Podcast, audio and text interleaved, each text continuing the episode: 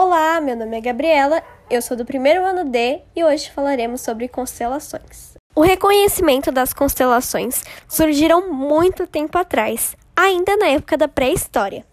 Tudo isso por causa de um costume que eles tinham que equivale àquela brincadeira que todos nós já fizemos de olhar para o céu e, pelo formato das nuvens, tentar achar alguma que parecia com um animal ou com um objeto. E foi realmente isso que aconteceu. Depois de um tempo, quando eles perceberam que aquilo fazia sentido, os povos antigos começaram a realizar observações sistemáticas, ou seja, todos os dias eles iam lá, noite após noite, e perceberam que era algo mais complexo do que eles pensavam. Aqueles pontinhos brilhantes no céu, em linhas imaginárias, poderiam ter algum significado enorme para eles. Então foi aí que eles começaram a construir as lendas sobre a cultura, a mitologia e a crença. Acabou que isso se espalhou muito rápido e diversas civilizações do mundo inteiro adotaram essa prática. Em dados oficiais de 2018, eram registradas 88 constelações em 89 regiões. Isso porque tem uma constelação que é dividida em duas partes, que é o corpo do bicho e o rabo dele, que fica em outra região. Essa que é conhecida como serpentário.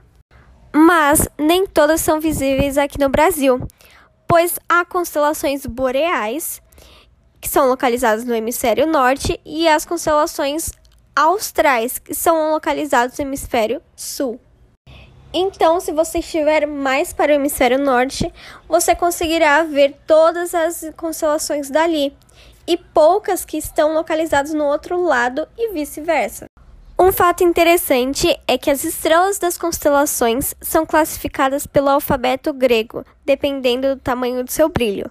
A mais brilhante é a alfa, a segunda é a beta e assim por diante. Esse tema junta astronomia e astrologia. Sim, meus amigos, o signo. Já que na astrologia ela tem um grande papel em mostrar a rota do Sol ao longo dos meses. Então, cada mês nós temos uma constelação.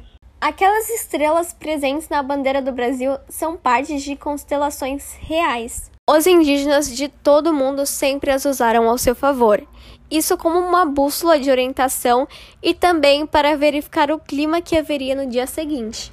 São fundamentais para essas etnias e também são muito associadas aos seus rituais. É coisa de muito tempo e dá para perceber isso por meio das pinturas rupestres encontradas daquela época. Eles fizeram as suas próprias constelações e também têm os seus próprios nomes. A Associação Internacional de Astronomia, em português, é uma plataforma muito interessante para quem quer saber sobre o assunto. Lá eles passam as definições, a origem, informações muito legais. Ao lado dos nomes também tem ilustrações que parecem uns mapinhas que mostram o formato dessas constelações. As mais conhecidas aqui no Brasil são as mais fáceis de se reconhecer, que são Cruzeiro do Sul, Ursa Maior, Ursa Menor, Cão Maior, Cão Menor, Pégaso, Fênix e constelação de Órion.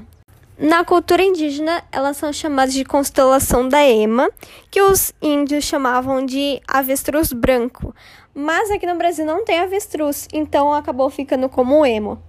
A constelação do Homem Velho, que parece um velho segurando um bastão a constelação da Anta do Norte, que é possível vê-la na segunda quinzena de setembro, e a constelação do Veado, que você pode ver na segunda parte do mês de março, no lado leste. Esse foi meu trabalho. Espero que você que está ouvindo tenha gostado e aprendido alguma coisa. E até a próxima!